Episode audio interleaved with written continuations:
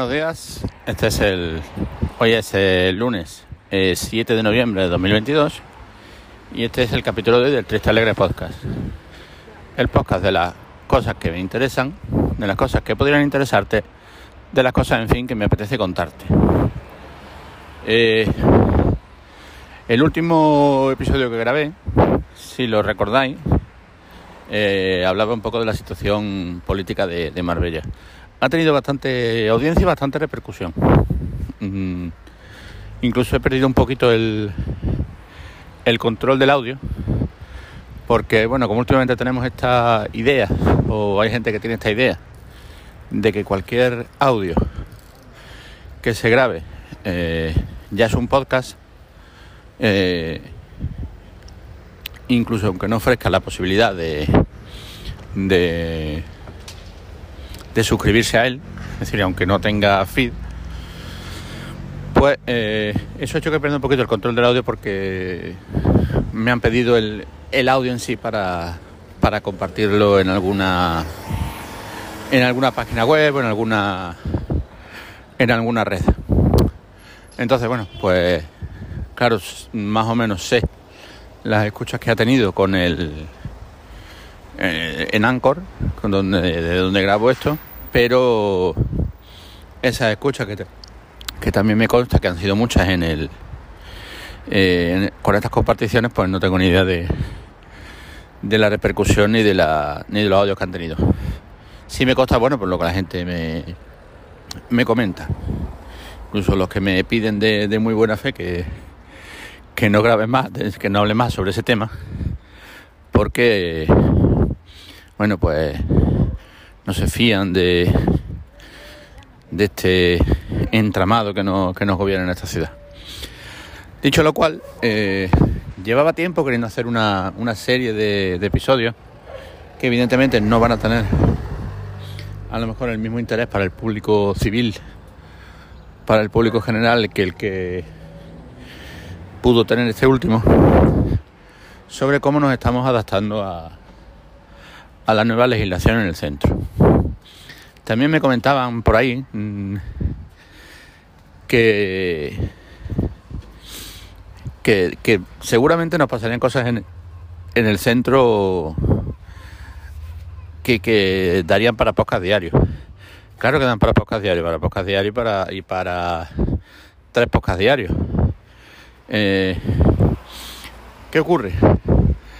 ¿Por qué no grabo tanto ya sobre aspectos particulares? Pues porque, mm, digamos, no quiero, eh, al escucharme alumnado, porque sé que me, que me escuchan, eh, no quiero centrar eh, ciertas cosas que ocurren porque son muy fácilmente, si estás en el, en el ambiente diario, es muy fácil extrapolar lo que, lo que estoy contando, incluso aunque no de nombres, aunque no de datos concretos sobre lo que ocurre, pero es muy fácil extrapolarlo. Entonces por eso me estoy a lo mejor conteniendo un poquito más en grabar ese tipo de, contenido. Lo que sí, bueno, lo que ahora mismo está en, en el ambiente de, de, cualquiera que se dedique a la, a la educación es la adaptación a, a la nueva ley que no es nueva ley. Es decir, eh, estamos con una ley, la LOMLOE, tan manido ya ese nombre, que lo que hace es modificar la LOE. La LOE fue la, la ley que se aprobó en 2006, que fue derogada en su totalidad, o en bastantes aspectos al menos, por la LONCE, la ley de aquel infausto ministro que tuvimos de, de José Ignacio Huert y lo que hace esta LOMLOE es recuperar la LOE, cambiando evidentemente algunos, algunos aspectos. Pero en esencia es, la LOE. Eh, por ejemplo, en aspectos pues, como que el Consejo Escolar recupera su, su capacidad de, de, aprobar ciertas cosas, que el alumno se la había dado directamente al director. Eh, cuestiones sobre la, por ejemplo, eh, la alternativa a la religión, que en la 11 era evaluable y ahora deja de serlo y pierde cualquier tipo de, posibilidad de contenido curricular. Esos aspectos generales, pues, son los mismos que teníamos en la, en la LOE. Los programas de diversificación que vuelven a, a tercero y cuarto en lugar de estar en, en segundo y tercero, lo cual a mi, a mi modo de ver era absurdo porque eh, metías a un alumno o una alumna en un programa de, de mejora del aprendizaje en segundo y eh, en cuarto lo volvías a meter con el con el ritmo normal del curso. No tenía mucha mucha lógica ni mucho sentido aquello. Eh, ahora vuelven a, tercero y cuarto. Eh, pero sí hay alguna novedad. Hay alguna novedad sobre todo en el, en el aspecto de la evaluación. Y la verdad es que yo creo que no se está terminando de enfocar bien ni por las comunidades autónomas, ni creo que el Ministerio de Educación lo haya terminado de explicar bien, ni eh, creo que los claustros están eh, o estamos perdiendo un poquito el, el enfoque. Eh, el espíritu de la ley, cualquiera que sea la ley, está muy claro. El espíritu de la ley es el espíritu que lleva cualquier eh, cuestión que sale de Europa en el aspecto educativo, que es que el aprendizaje tiene que ser competencial. Que nos olvidemos de la figura del profesor sentado delante de los alumnos, dándoles una chapa de una hora y luego poniéndoles un examen para ver lo que recuerdan o lo que han estudiado. Ese enfoque tiene que desaparecer aunque pueda permanecer en, en momentos puntuales, es decir, nadie te dice que no puedas explicar un tema, pero sí que hay que cambiar ese enfoque del que estamos hablando. ¿Qué ocurre? Que claro, mm, tú el enfoque lo puedes cambiar, pero al final al niño hay que darle, o al niño o a la niña hay que darle una nota. Eh, ¿Cómo se le da esa nota? Pues esa nota se le da a través de unos criterios de evaluación unos criterios de evaluación que en secundaria son amplísimos. un criterio de evaluación, por ejemplo, yo pongo un ejemplo básico, es, eh, mm, si no me equivoco, está anunciado como algo así como la, la educación literaria de la Edad Media hasta nuestros días. Es decir, evidentemente, pues ese criterio de evaluación no lo puedes hacer con una sola prueba, con un solo examen. Eh, ¿Qué ocurre con esto? Pues que en ese afán de darle objetividad al, eh, a la evaluación, que evidentemente, pues una de las cosas que tiene que ser es objetiva, pero también tiene otro apellido la evaluación, como luego veremos. En ese afán, pues eh, estamos en un momento de ver cómo adaptamos nuestra manera de dar clase, nuestra manera de evaluar a esos criterios de evaluación.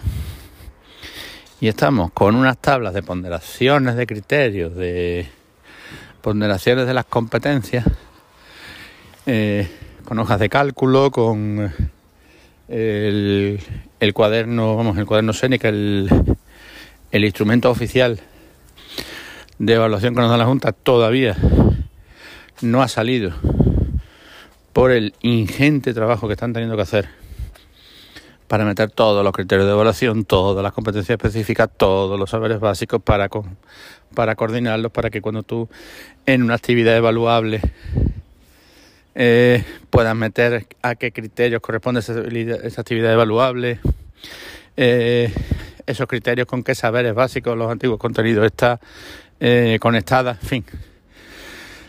Lo que en principio debería ser, y yo creo que todos entendíamos que así era, debería ser eh, para facilitar el aprendizaje competencial, para cambiar ese enfoque, al final lo que está mm, provocando un poco en los claustros ahora mismo es que mm, no solo no termine de cambiar el enfoque, sino que nos estamos centrando en cosas muy accesorias. Eh, hay que rubricar cada criterio de evaluación. Hay que conectar las competencias específicas con los saberes básicos y los criterios de evaluación. En fin, eh, estamos robotizando un poco esta evaluación. Y comentaba ayer, creo que era ayer, Tony Solano, un director de un instituto de Valencia, en, en Twitter, que al final lo que estamos haciendo es eh, pues lo que os comento un poco, el enfoque competencial que deberíamos estar dando a la enseñanza, al final lo estamos convirtiendo en una hoja de cálculo, en una tabla de Excel, donde eh, incluir todo lo que hacemos para que al final la niña salga un 7,42. Con lo cual, mm, creo que no es el espíritu de la ley. ¿Por qué ocurre esto? Pues esto ocurre para asegurar que el profesorado que no va a eh, cambiar su enfoque así como así, su enfoque competencial, eh, su enfoque de clase así como así, que se vea obligado a cumplir, que se vea obligado a evaluar de manera objetiva estos criterios de evaluación y no simplemente haga tres exámenes o dos exámenes a lo largo de un trimestre y les pongo un 50% a cada uno. O lo que es aún peor, les pongo un 40% a cada uno y el 20% según el comportamiento del chiquillo de la chiquilla. Eh, cosa que lleva siendo, no ahora, alumno, lleva mucho tiempo siendo ilegal hacer esto.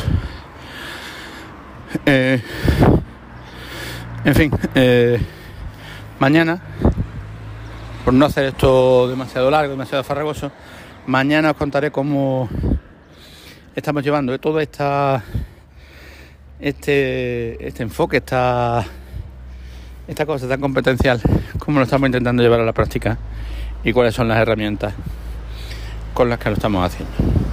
Un saludo y hasta mañana.